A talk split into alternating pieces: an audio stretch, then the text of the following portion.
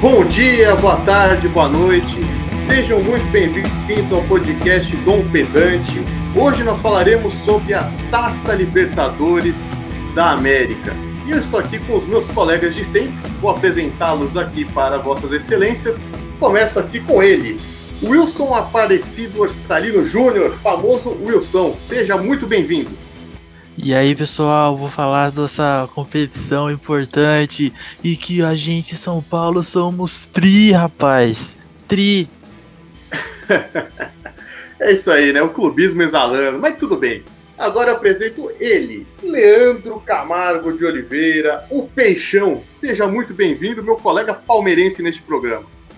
Bom dia, boa tarde, boa noite. Taça Libertadores, obsessão. Tem que jogar com a alma e o coração. Olê, olê. É isso aí, vamos lá. É isso aí, meu cara, é isso. E por último, mas não menos importante, ele, João Lucas Souza, Joãozinho, conhecido por alguns como Tusca. Não me perguntem o porquê. Eu sei, mas não vou responder. Seja muito bem-vindo, meu cara. Segredo, segredo. É... Não é bom revelar certas coisas. Fala aí, pessoal, belezinha? Espero que vocês gostem dessa competição maravilhosa que vai estar tendo. Que cariocas nem vi, porque, né, tem participação baixíssima comparada com os paulistas, mas é nóis. É isso, minha gente. Espero que gostem. É isso aí, cara. O programa já começa, você vê provocações clubistas e depois provocações regionais. Isso que a gente quer ver, né? A rivalidade saudável. Bom, a Libertadores que está na sua edição de 2020, nesse calendário maluco que vivemos, né? Nesses, nessas datas malucas, está em meio às quartas de final, enquanto gravamos este famigerado programa. E todos aí com, com as atenções voltadas à competição, menos, é claro, os São Paulinos, né? Mas tudo bem. Deixa isso de lado aí, só para o Wilson não ficar muito triste. Mas então nós vamos aqui iniciar este programa maravilhoso sobre a competição mais almejada, mais desejada, mais. Enfim, tudo que vocês podem imaginar da América do Sul. A Libertadores, que tem aí seus pouco mais de 60 anos de história, na verdade são 60 anos exatos, né? Porque a primeira edição é de 1960 é, mudou várias vezes de formato, não ficarei descrevendo aqui as mudanças, até porque os colegas falarão um pouquinho sobre isso. E vários clubes brasileiros já foram campeões, mas principalmente os argentinos e uruguaios. Mas a gente vai mudar esse cenário algum dia. E eu queria começar aqui perguntando para o meu caro querido Johan, mais conhecido como João, é, para falar aí um pouco, pensando no começo da competição ali na década de 60, a gente sabe que o, o Santos do Pelé foi o único brasileiro campeão naquela década, mas poucas pessoas lembram, né? A maioria se esquece aí que o Palmeiras também jogou duas finais naquela década. Mas enfim, é isso, né? Os times uruguais e argentinos venceram a maioria dos títulos naquela década, no começo da competição. É possível dizer que houve adesão, de certa forma, das equipes brasileiras à competição naquele contexto? O que, que você acha, Joãozinho? É, Johan, velho.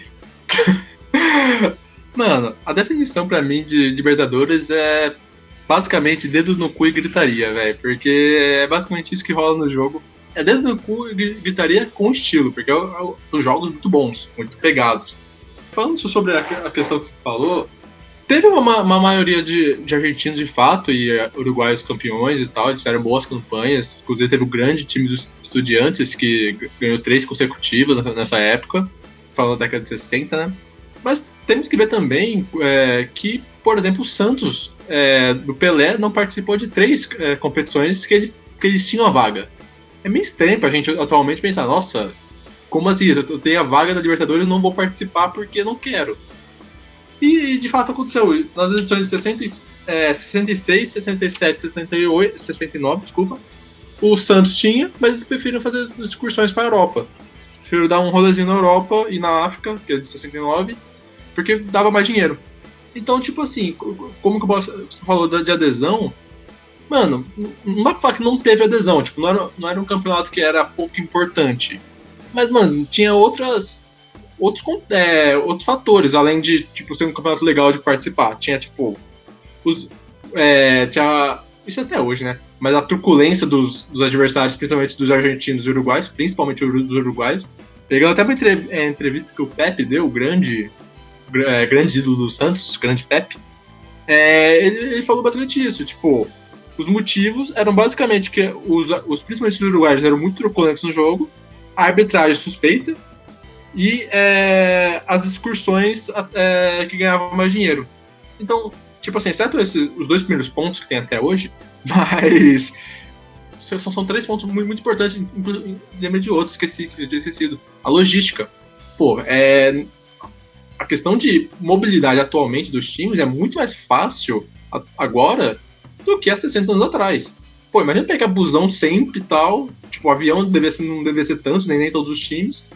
E é, por poucos times é, tinham essa, essa. somando com todos esses fatores, essa disposição para participar várias vezes. E é, é um pouco mais difícil. E assim, a galera fala também é, questão de força, né? Se os times brasileiros eram mais fortes ou não nessa época. E assim, com, com esses três anos aí que não teve times brasileiros, né? dois anos que o Brasil não mandou nenhum representante, e esse ano que o Santos não foi, a gente teve aí três anos sem times brasileiros na competição, e nesses primeiros dez anos o Brasil chegou em quatro finais. Então não tem como falar que não existia uma competitividade que os times brasileiros não eram fortes. O Palmeiras estreou em 61, foi para a final, no, na estreia, né? Jogou a final contra o Penharol e o primeiro jogo perdeu lá por 1 a 0 e o segundo empatou aqui por 1 a 1. Então, é assim, os times tinham total competência para ganhar a Libertadores. Então, por tudo isso que aconteceu e mudanças de regulamento, que incluiu os vices, por exemplo, é, a partir de determinado momento, os vice-campeões nacionais, o Brasil não quis disputar. Então também tem essa, né? A gente não jogou todos os jogos dessa década para saber. E além disso, você falou do Palmeiras 61 já na final, o Santos 62 também foi a primeira competição e foi, já levou. Também tem outra, outra coisa que parece mais estranha pra gente, talvez. É, a Libertadores tinha, é, tinha menor importância pros times e o Paulista era mais importante.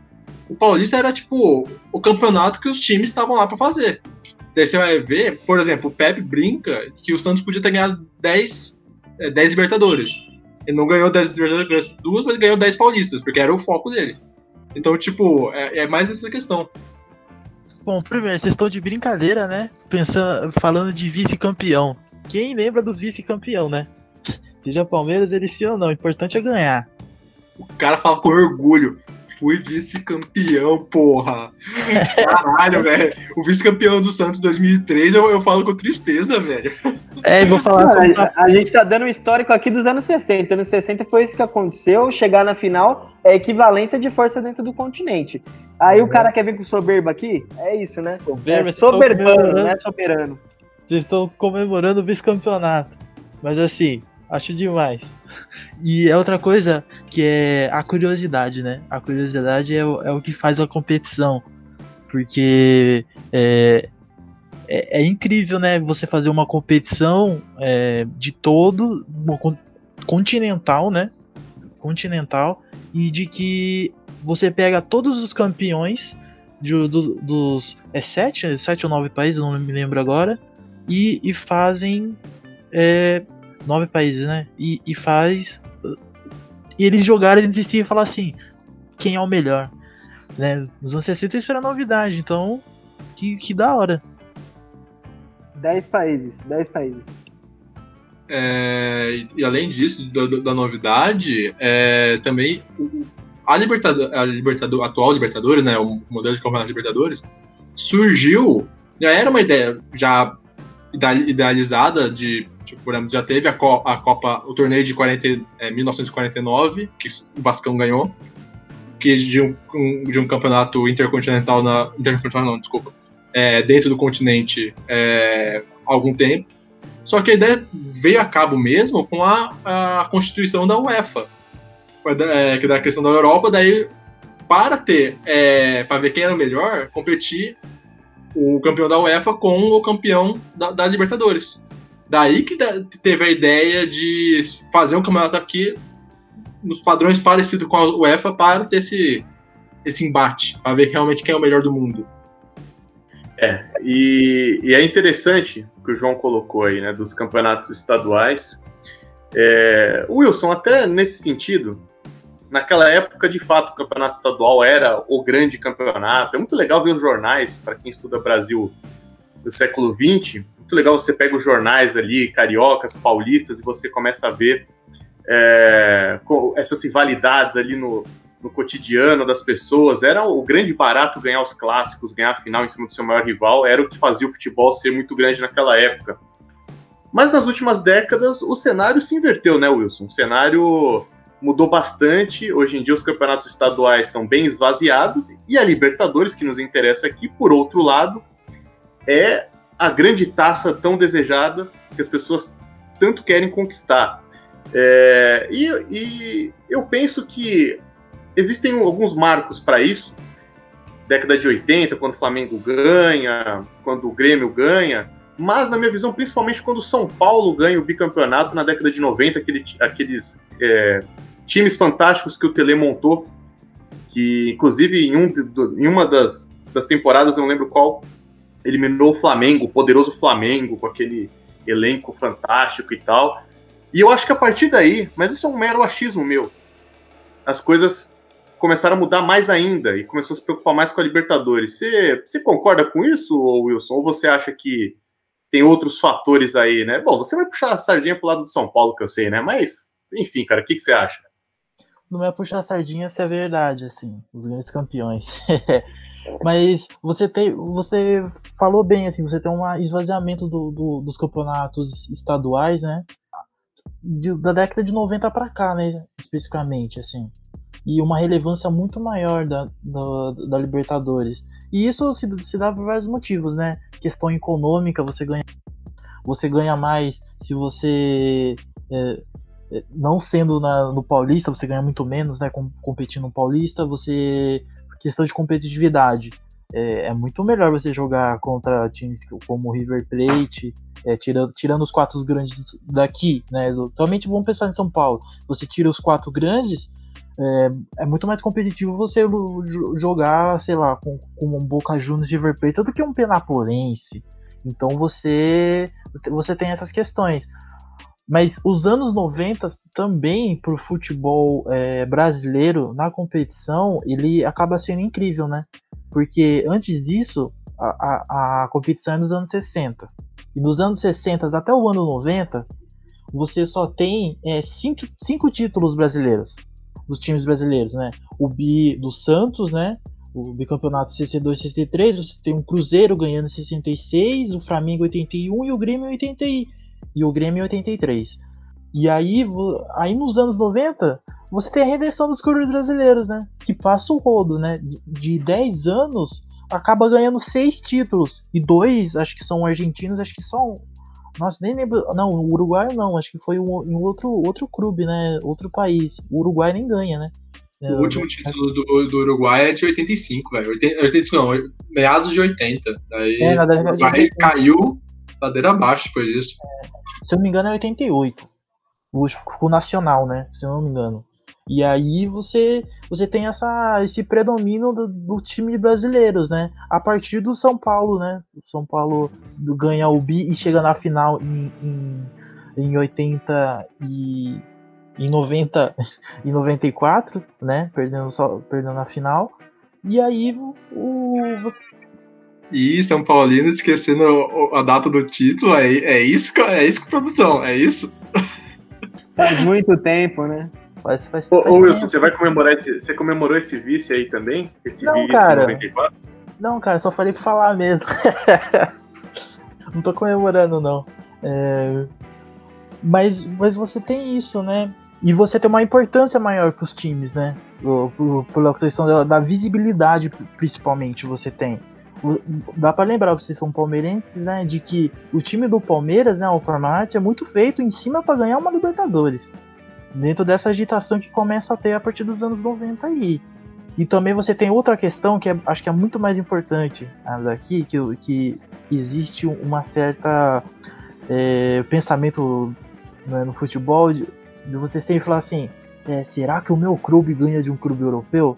Então, não só a Libertadores começa a ser importante, mas o Mundial para tentar enfrentar esses times da Europa. Somente de 2000 para cá, né? Que é essa competição é, é, é, é, formulada e tal, E aí você tem essa, essa, essa questão em cima, que os clubes fazem um, um, um time para é, ganhar a competição ir lá e falar assim, ó, eu ganhei do Liverpool, entendeu? Eu ganhei do Milan.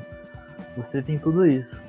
É, Wilson, até interessante aí falar pro, pro pessoal, bem colocado isso da década de 90 aí, eu nem, cara, eu sabia dos times que tinham vencido essa década e eu não, não tinha somado as peças aí, mas pra você ter uma ideia, né, você comentou São Paulo, claro, 92, 93, o Grêmio ganha em 95, o Cruzeiro em 97, o Vasco em 98, o Palmeiras em 99, então são muitos clubes brasileiros, e aí duas informações que são legais, eu acho, é, o Filipão, né, que claro, todo torcedor palmeirense e gremista tem um carinho, ele ganhou duas taças, né? Ganhou pelo Grêmio em 95 e aí em 99 é, pelo Palmeiras. E, e, é curioso dizer, cara, por exemplo, Palmeiras e Vasco perderam a, a final do Mundial de Clubes, né? Perderam, o Vasco perdeu pro Real Madrid, Palmeiras pro Manchester, e foram jogos extremamente parelhos, né? E, e muita gente brinca até com os torcedores palmeirenses e vascaínos, por quê? Porque o Palmeiras jogou muito bem, o Vasco jogou muito bem, muitos afirmam que jogaram melhores do que os times europeus, mas perderam, né? E o que fica gravado é a derrota. Ninguém vai lembrar, pô, jogou bem, mas perdeu. É o famoso de igual para igual que tem os torcedores do Rio de Janeiro. É, não, então, é isso que eu ia falar. A galera agora comemora o de igual para igual, é troféu, né? Troféu de igual para igual. É isso. É isso, né, Wilson? É o troféu de igual para igual, né, cara? Grande título, né? É, comemorar o vice quase. É.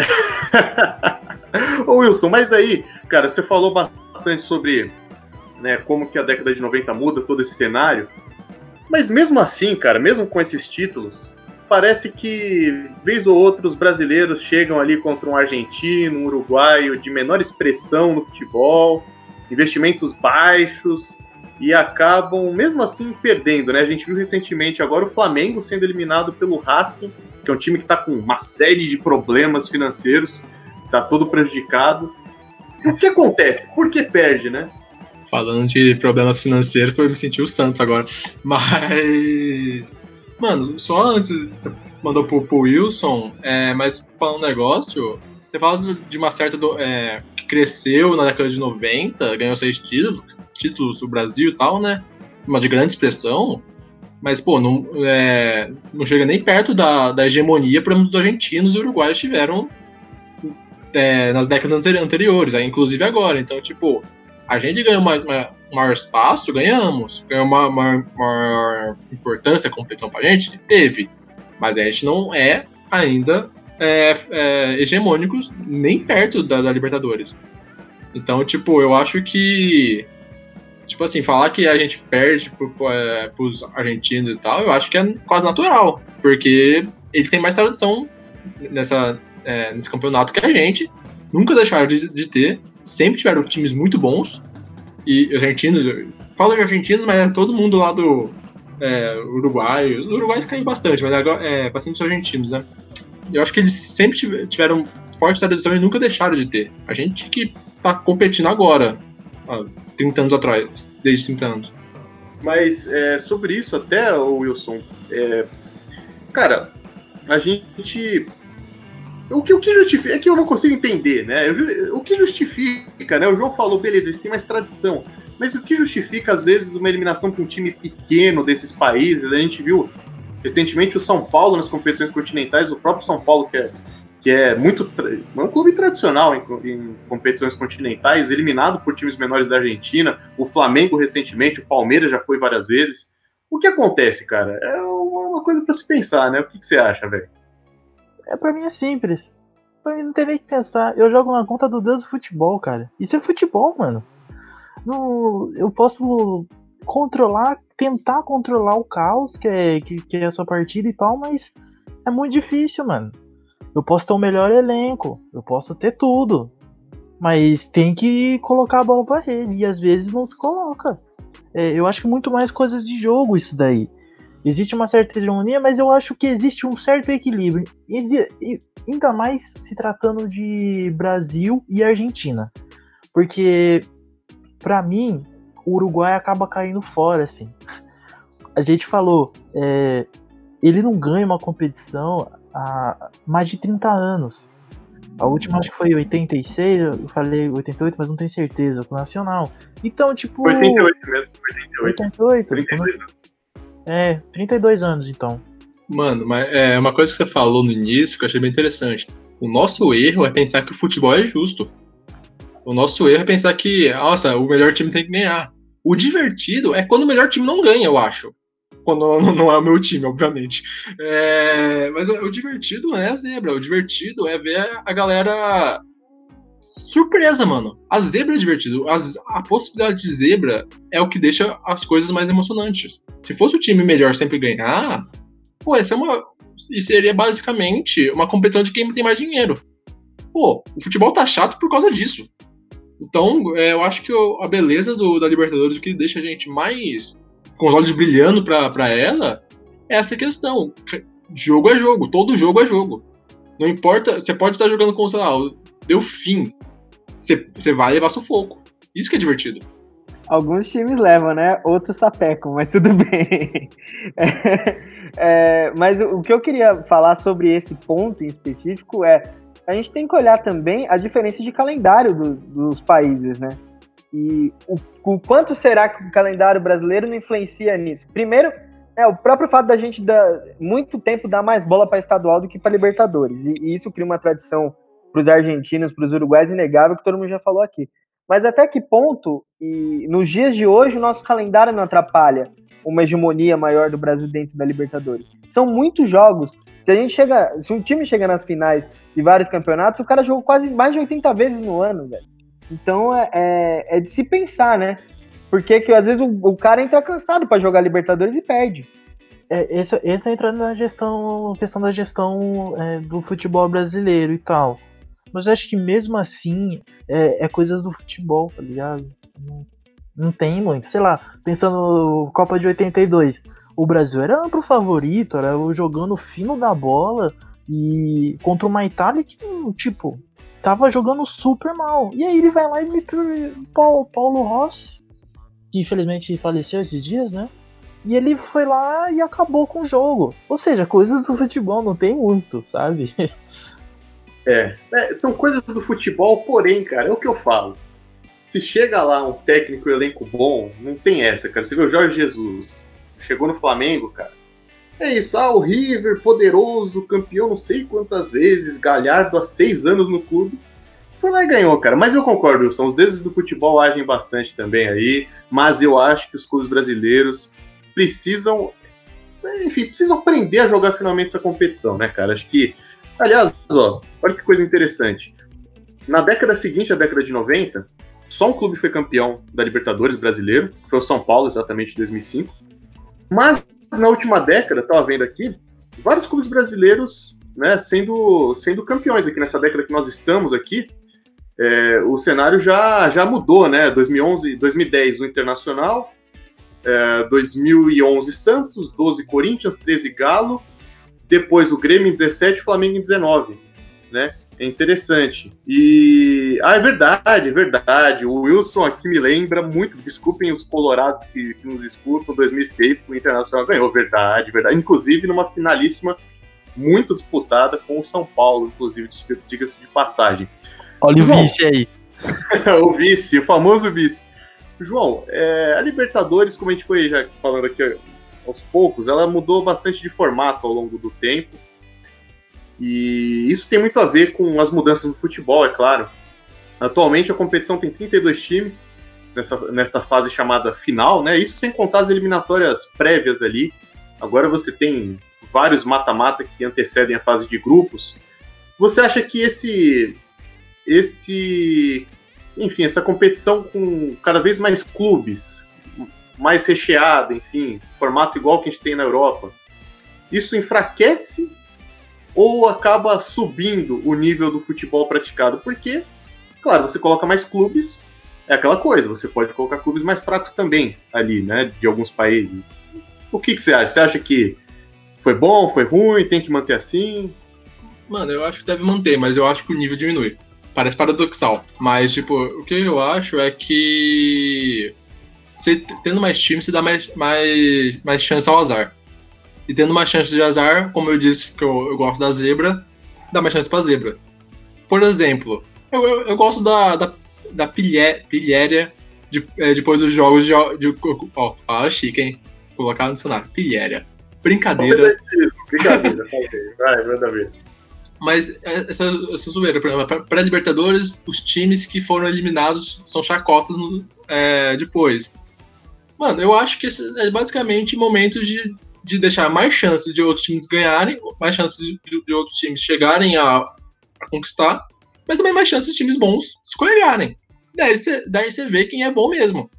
Quem é bom mesmo aguenta mais, mais tempo. Eu, eu penso assim, eu acho que, tipo, quem é bom ganha do pequeno ganha do grande.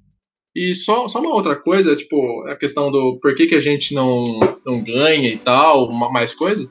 Uma coisa que eu, eu, eu, nunca tinha notado é a quantidade de bicampeonatos. Bicampeonatos, tricampeonatos. Que é uma coisa até curiosa. Tipo, a gente não, não é muito comum a gente ver, tipo, time ganhou três anos seguidos, ainda mais uma Libertadores, que é uma competição difícil pra caralho. Eu me leva a pensar, é tipo, não, e não só bicampeonato, mas tipo, times que chegaram três vezes a finais seguidas e tal é, me leva a pensar que, tipo, o quanto que os outros times conseguem manter o elenco. Porque, tipo, se, se você tem um, um projeto, um projeto grande, é, de, de vários anos, e você vai construindo um time, você consegue ter mais chance de fazer um time bom durar por mais tempo. Daí eu penso, por exemplo, ah, o. Você vê no, nos anos 60, 70, 80, vários times argentinos emplacando. É, se não foi seguido, ganhou três em quatro anos, sei lá. O quanto que isso não, não influencia para ganhar o título? Pô, aqui a gente muda de, de time é, a cada ano, vem jogador, pá. E, pô, fica difícil criar um projeto minimamente decente, sabe? Lindo comentário, Joãozinho, lindo comentário. É, é uma questão mesmo, porque a gente tem uma dificuldade, e, e a Libertadores tem isso, né? Diferente dos outros é, das outras competições, porque vão pensar que o, principalmente os três é, principais times do, do continente, né, da competição, uh, times não, né, da, dos países que são Argentina, Brasil, Uruguai, eles praticamente são celeiras de crack, né? Você, você pensar. Então é, é muito difícil você aguentar é, fazer uma competição e acho que abaixa um pouquinho o nível, mesmo que seja alta, da competição pelo fato de que os melhores craques vão jogar na, na Champions League. E aí você pensar que a Champions League é muito feita por jogadores sul-americanos, né? E você, você tem isso dentro é, que, que transforma um pouco também a competição, né? E fazem essa rotagem né, maior entre os campeões de um, de um ano e outro. Eu não me lembro. Tem um, um, um clube que a partir dos anos é, 2000 uh, ganhou duas vezes seguidas, assim, é, muito baixa. O São Paulo ganhou nos anos 90, o Santos ganhou nos anos 60. É, eu acho que o Boca ganhou também em algum período do, Boca, do, do Giantes, Penharol também ganhou uma vez, mas tudo realmente na, na, antigu, na antiguidade, na primórdios da competição. Exato. É, é muito mais nos primórdios da competição. Do 2000 para cá, você tem que pensar também essa questão da, dessa mundialização do futebol, por assim dizer, né? Que tem que valer conta para você nivelar o campeonato. E, e também tem outra coisa, mano. É, além, você fez um comentário primoroso que, tipo, a gente basicamente exporta jogador. Basicamente é isso. A gente, a gente na. É, bota o Chile, mano. Foda-se, bota o Chile também, bota nesse celeiro de crack também, foda-se. Mas, mano, a questão também é que no Brasil tem um outro ponto. Quantos times brasileiros realmente vão, vão para tentar achar é, vaga na Libertadores? Tipo, durante o Campeonato Brasileiro? São, são o quê? 10, 10 times? Dá pra considerar, tipo, até metade do, do campeonato? 10 times estão competindo? E na Argentina, é. quantos times? É, é um, é, um, é um ponto, assim, só em cima do que vocês falaram aí, eu acho que também tem um fator aí que é esses clubes, mesmo quando não tem o elenco. Enfim, o elenco acaba se desmanchando de uma temporada para outra. É impressionante que mesmo assim eles conseguem ser muito fortes principalmente, sobretudo, contra clubes brasileiros. É uma coisa meio assustadora. O Boca Juniors, cara. Eu lembro daquele time do Boca de 2012 que enfrentou o Corinthians, era um time fraquíssimo, fraquíssimo tecnicamente. E chegou na final com o Corinthians, né, cara? Chegou na final e empatou o primeiro jogo, poderia ter ganho, teve um lance lá no, no último segundo, uma bola na trave. É uma coisa. Mas de fato, tem poucos times que, que ganham dois campeonatos seguidos, pouquíssimos. E, e digo mais, o Boca Juniors, a gente tem muita imagem do Boca dos últimos 20 anos na Libertadores, que de fato chega em final, vira e mexe aí e ganha. Mas é importante lembrar que o Boca ficou 22 anos sem ganhar uma Libertadores. Ficou de 78 até 2000 e era um time que é, se tinha uma dúvida se algum dia construiria uma hegemonia continental. É algo muito, enfim, é algo muito interessante. Fala, Wilson. Tocou num ponto importante aí. Somente times argentinos. E talvez responda alguma coisinha que você, que você perguntou para mim no começo, né? Os times argentinos tiram uma força na competição Libertadores que é surreal. E que não e os times brasileiros poucos tiram, é muito pouco. Assim, eu acho que quem tirou, quem tirou isso foi o Atlético em 2013, o do Eu Não Acredito. É, essa, essa força que, que só vem de dentro da competição mesmo. Essa coisa louca da, da Libertadores de que, mano, é, esse é o principal esse é o principal torneio que eu vou disputar e eu vou disputar com tudo. Então eu posso estar em 19 no campeonato argentino, mas eu vou disputar a Libertadores, então eu vou com tudo, irmão. É, um outro time brasileiro que dá para falar, mesmo com dor no coração, é o Corinthians de 2012. O Corinthians de 2012 fez uma campanha boa, com, com garra, eliminou o Santos, como que era o atual campeão, e foi, e foi é, e foi eliminou o Boca, que é, mesmo que ter um time fraco, tem que tem, tem que chapéu, porque é um time com tradição. E, e peso de camisa pesa. com certeza, definitivamente, cara. É... Mas de fato, Wilson, os caras tiram uma força que é sobrenatural, eu diria. E também é um pouco, eu acho que é um pouco de falha também dos clubes brasileiros de não darem a devida importância. Vou, vou citar um exemplo aqui muito breve, muito breve mesmo.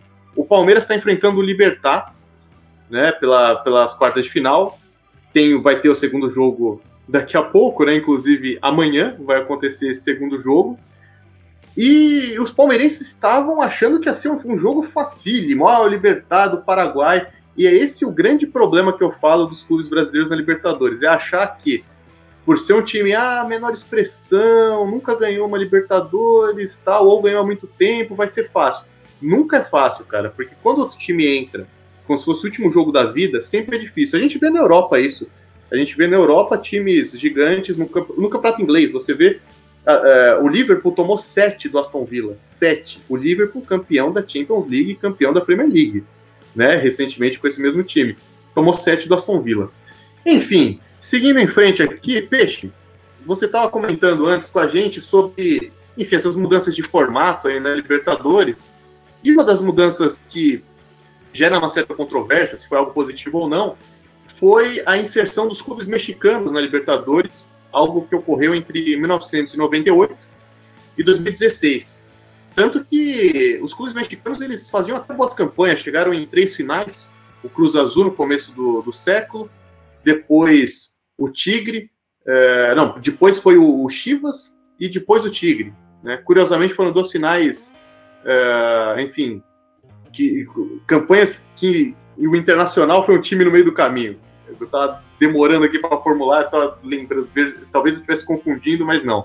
O Inter ele foi eliminado, acho que pelo Tigre é, na, na campanha que o Tigre chegou na final e contra o Chivas jogou a final.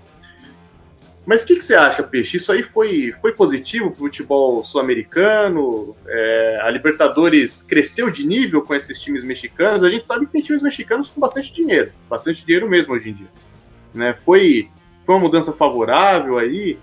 Não, eu acho que é uma experiência positiva aí, é, tanto para os times mexicanos e para o Campeonato Futebol Nacional Mexicano, tanto para a própria Libertadores, né? Eu acho que é, é, é um engrandecimento técnico. Se você para para pensar, assim, você pega três, três nesse período aí de, de um pouco mais, de 18 anos, né, mais ou menos, que teve isso, pô, chegaram em três finais tal, imagina o desenvolvimento técnico que teve isso nos times mexicanos, e, e também a importância que eles ganham como é, um país de chegada já na Libertadores, né, Já ganhou uma importância de ficar entre os quatro maiores times da Libertadores. É, quatro maiores países da Libertadores, né? E é algo assim que engrandece a todos. Por exemplo, agora, com a saída do México, beleza, a Comebol resolveu valorizar quem? Brasil e Argentina, colocando mais brasileiros e argentinos. Eu acho que isso, em algum nível, foi ruim para o nível técnico da Libertadores? Dependendo da posição do campeonato, eu acho que não.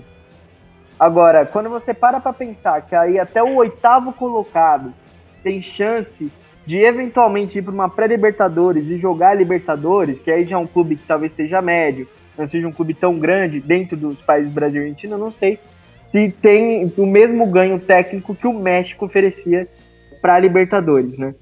E o México saiu principalmente por uma discordância de calendário, né? Com a Libertadores indo até o final do ano, que eu acho que é uma das coisas mais certas que eles já fizeram, dada a proximidade do Mundial de Clubes, todo um planejamento anual nesse calendário da Libertadores que se adaptou aí ao brasileiro, né, nesse caso. A CONCACAF não chegou no acordo e aí os times mexicanos que ganham o campeonato jogavam a Libertadores e agora tem que jogar com o CACAF e tal, e, e, ficou inviável isso, né? Olha, vou polemizar, hein? Pra mim, tinha que tirar os campeonatos estaduais, tira estaduais, e faz um novo das Américas em geral. Pega a América do Norte, Central, Sul e faz um campeonato grandioso, entendeu? Pra mostrar quem quem, quem é o melhor das Américas. A minha opinião é o seguinte: foi, foi libertado de Metrópole, é Libertadores, velho. Pode ser Simão Bolívar, San Martín, até Dom Pedro, Thomas Jefferson, foda-se. Vai todo mundo e é isso, velho. Saiu, saiu é, de Metrópole, é, é isso, vai. É, mano, sinceramente, eu, eu sou saudosista do Paulista. Eu, por um bom Santista que teve o título, é, título paulista como único título por alguns anos. É, eu sou um saudoso do Paulista, mas. Pô, você falou uma, uma ideia maneira aí, velho. Você falou uma ideia atraente. Pô, imagina fazer um, um, um, mini, um mini Copa do Mundo, tá ligado? Copa do Mundo de quem interessa, tá ligado? Só nós. Exato, mano.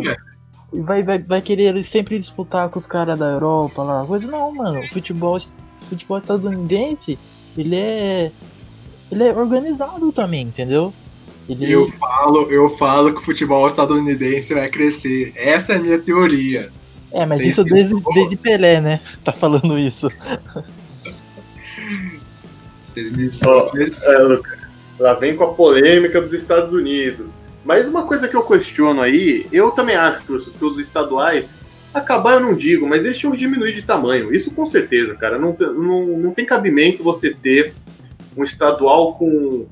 É, são 12 jogos na fase de grupos, e aí depois você ainda tem é, as fases finais com dois jogos. É uma, é uma loucura, né? Uma coisa. Enfim, eu, eu acho que isso atrapalha muito o nível técnico. É, Peixe, até pensando aí sobre essa questão do, do dos times mexicanos, também se faz, começou a se falar, além para além dos times mexicanos, dos times dos Estados Unidos, que é o que os, as duas feras aí estavam comentando, de fazer uma Libertadores gigantes também com gigante com os clubes também dos Estados Unidos. É, o que, você acha, cara? É uma, uma boa pedida aí? A competição ficaria melhor? Teria teria espaço logístico para fazer esse tipo de alteração? O calendário bateria? Como, o que, que você acha? Olha, eu não sei se assim, inicialmente para toda Libertadores fazer isso. Eu acho que esse grande campeonato teria que ser testado pra gente ver. E eu acho que seria um baita de um campeonato. Porque você juntaria um poder econômico gigante e de potencial, que é o mercado dos Estados Unidos, né? Que quando os caras querem fazer um negócio com esporte, os caras faz e ganha bilhões de dinheiro, tá aí futebol americano que o Joãozinho gosta para provar o quanto um negócio tão nacional é a coisa mais lucrativa no mundo do esporte, né? Em detrimento de tantos campeonatos de futebol que a gente tem por aí. E, e é isso, né? Promoveria tecnicamente o futebol dos Estados Unidos, o futebol do México, o futebol da América Central ali. Mas sobre a questão da logística, aí talvez, principalmente para esses clubes né, da América Central, alguns clubes do Brasil desse, dessa, dessa parte do, do meio de tabela, e também das grandes distâncias tal, talvez tivesse que ser uma etapa, uma etapa galera do norte, né? Uma primeira fase, galera do norte, galera do sul, e aí só juntar numa segunda etapa com os melhores de, de cada segmento ali. Mas tem, tem um, uma disputa política importante dentro desse torneio, né? Quem comandaria? A Comebol ou a CONCACAF? E é aí que dá é. a merda dele não acontecer. Velho, é, os Estados Unidos, agora puxando bola com as questões dos Estados Unidos, eles têm o formato do futebol americano deles é o formato que você está falando, basicamente. Pega duas conferências, elas se enfrentam entre elas, depois no final joga entre elas. Tipo, faz um, um misto um pouco diferente. Faz, sei lá, mano, faz um X1 com CACAF versus Comebol. Quem ganha, quem leva. Pô, ia ser da hora. Sei lá, pega os, sei lá, semifinalistas, os quatro semifinalistas da, da, da Libertadores, joga com os quatro semifinalistas, semifinalista é, é, da CONCACAF lá e faz um libertão, tá ligado? E vê, e vê quem ganha. Pô, é, isso é maneiro. É, eu, o que eu ia falar é que teria que ser algo nesse sentido mesmo, de conferências, porque aí vem aquela questão. Imagine um grupo, vamos supor, Palmeiras, Boca Juniors e Miami, sei lá qual o nome do clube lá que, que, que de Miami, né? No, no na, qual que é o nome? É o Orlando. Você tá sendo ainda bem light, né? Porque podia jogar contra o Nova York, que é pior, é mais longe. então, então, cara, vamos pensar nesse cenário, né? Aí imagina, você joga numa quarta-feira uh, lá em Buenos Aires, aí você joga. Não, pior ainda, vamos supor, na, na quarta-feira você jogou lá no Recife, pelo Brasileirão. Aí depois você jogou lá em, em Buenos Aires. Aí depois você volta, joga lá, é, sei lá, cara, lá em Fortaleza. E aí depois você vai né, lá para os Estados Unidos, né? Teria que ver a logística. Enfim, é uma coisa para se pensar realmente. É uma coisa para se pensar realmente. É... Agora, vamos já nos encaminhando aqui para a reta final, para o nosso último bloco, famoso último bloco. Eu estava pensando aqui seria interessante a gente falar um pouco sobre as rivalidades históricas entre os clubes brasileiros na Libertadores, ou melhor, se elas existem, né? Quais são os jogos mais marcantes, os jogos mais decepcionantes também. É, para quem quiser falar também, misturar as coisas, falar das maiores rivalidades da competição no geral, é, e também, se alguém quiser fazer esse comparativo aí, qual, a, qual é a maior rivalidade, né? Brasil versus Argentina, Brasil versus Uruguai ou Uruguai versus Argentina? É, uma, é um ponto para se são pontos para se pensar. Vocês têm alguma alguma coisa aí que vocês querem dizer? Jogos marcantes, decepcionantes, falar sobre as grandes rivalidades? Alguém se habilita aí a fazer algum? O Wilson já, já chamou a responsa aí. Fala aí, Wilson, manda ver. Não, mais que jogos, eu gostaria de lembrar a campanha do São Caetano em 2002. Porque ele não é um time dentro desse bloquinho de super times, né, vamos dizer, grandes, né, ditos grandes brasileiros. E chegou à final e perdeu nos pênaltis. Ah lá, Aí sim novo, vale a pena comemorar o vice. Aí vale a pena, né? Devia até colocar até a estrelinha na camiseta. Né? Se, você, se, se, o seu time é tão grande quanto o São Caetano, daí você pode comemorar o vice, tá, peixe? Mano, falando de jogos decepcionantes, o, é, quer dizer, se o Wilson falou uma campanha primorosa realmente do São Caetano, nem parece, né? O São Caetano agora tá jogando na Série D, com, tava com risco de entrar em falência esses tempos, e teve um vice-campeonato aí do caramba. Mas um, um jogo decepcionante para mim é o jogo do Santos e Corinthians semifinal da, da Liberta de 2012. Esse jogo foi um dos jogos mais tristes da Libertadores que eu já tive o desprazer de ver. Mas pelo golaço menos... do Emerson, né? Aquele golaço do Emerson no ângulo, Nossa, cara, um negócio impressionante lá na Vila. Tem dois gols que eu, que eu odeio. Tem dois gols que eu odeio que os dois são contra o Corinthians, velho. É o gol do Ronaldo no, no final do Paulistão, que é, fez aposentar o Fábio Costa. E, e o Triguinho também. E o Triguinho também. E o, esse gol do Sheik. Mas, em compensação, a gente tava, é, tinha ganhado o campeonato um, um, é, um, ano anterior, então beleza. Falando sobre rivalidades, Julião, é, eu acho que pro brasileiro, é inegável, e aí acho que a seleção tem muito a ver com isso também, né? Acaba misturando tudo. E eu acho que é inegável que a maior rivalidade para os brasileiros é com os argentinos, dentro da Libertadores. Agora, para os argentinos, eu não sei. Historicamente, pegando aí as primeiras décadas tal, eu acho que era o argentino-uruguai. Agora, de 90 para cá, eu acho que esse cenário tá mudando, tende a mudar. Não sei se já é pro argentino também o brasileiro, mas que essa é a tendência, isso é inegável. É, cara, nesse, nesse contexto mais recente, de fato, de fato, até porque os clubes uruguaios é o que vocês comentaram, né? Eles, eles deixaram aí de, de disputar finais e tudo mais.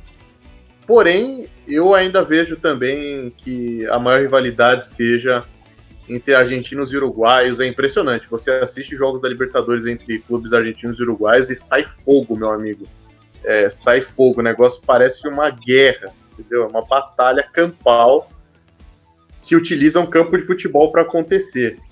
Se, sigam aí, o, pessoal que tá empolgado, falem à vontade aí, cara, sobre os jogos que vocês mais curtiram, ou jogos que vocês lamentam também, né?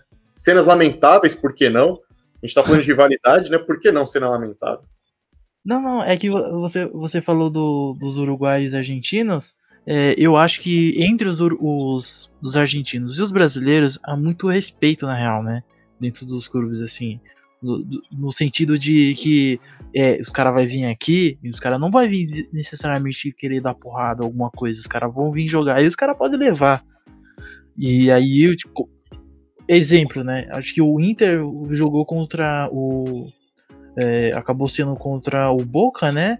Mas você vê a tensão porque poderia ser contra ou o Boca ou o River Plate. E nenhum dos dois times queriam pegar o Inter.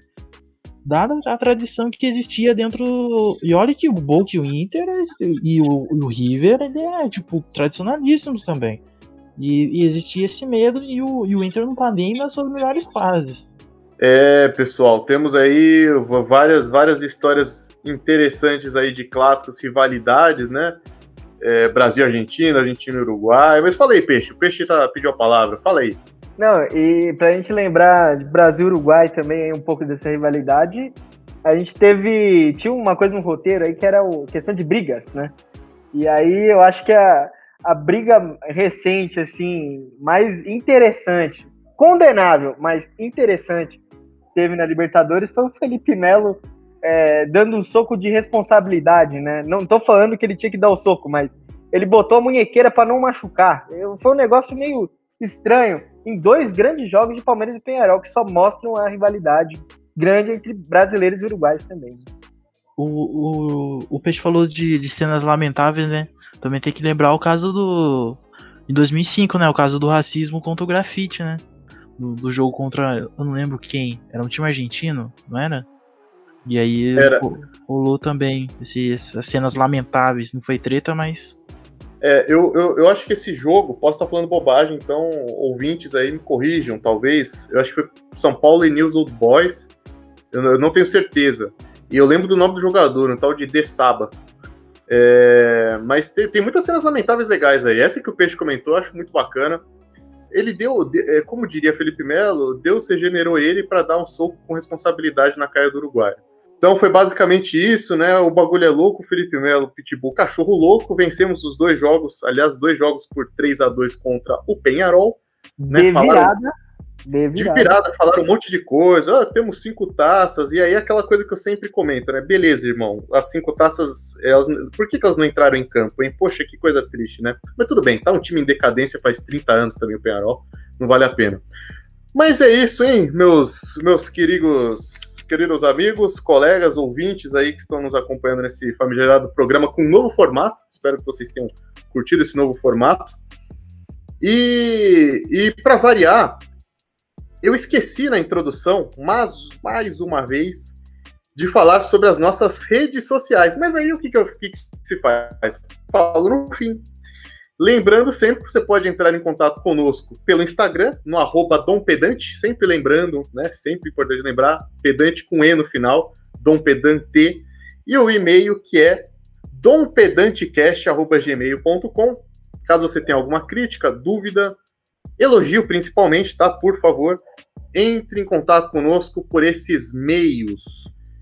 Então, vocês querem fazer alguma consideração final, falar, fazer algum desabafo, alguma dor aí de jogo de Libertadores, alguma consideração final rapidinha? Vocês querem falar alguma coisa? Somos carentes, fa fazem é, elogios. Bom, é, é, é isso. É, falem com a gente nas redes sociais. Nossa, estamos ansiosos para os receber. E o São Paulo em 2021 essa taça é nossa, porque desse ano já não vai dar. É, eu, eu, é. gosto, eu gosto bastante, Peixe, do otimismo, né, do, do, do, São Paulino, mas tudo bem, falei, cara. Não, é, eu ia falar pra chamar o Carlos Alberto, que isso daí é piada de praça nossa, mas tudo bem, né? vamos, vamos, vamos ver aí, esse ano ainda tem, tem bastante clube brasileiro, eu acho que a taça vem para um de nós hoje aí, espero, espero que seja pro nosso glorioso Verdão, que tá merecendo aí, muita regularidade nesses últimos anos. Jesus, eu nunca vi alguém se empolgar com o, com o campeonato do ano que vem, velho. Caraca, cara. É, não, é, essa, essa, essa, aí é pior é que comemorar vice, velho. É pior é, que comemorar vice. Aí eu tenho que dizer que também acho. Não, é, isso se chama esperança.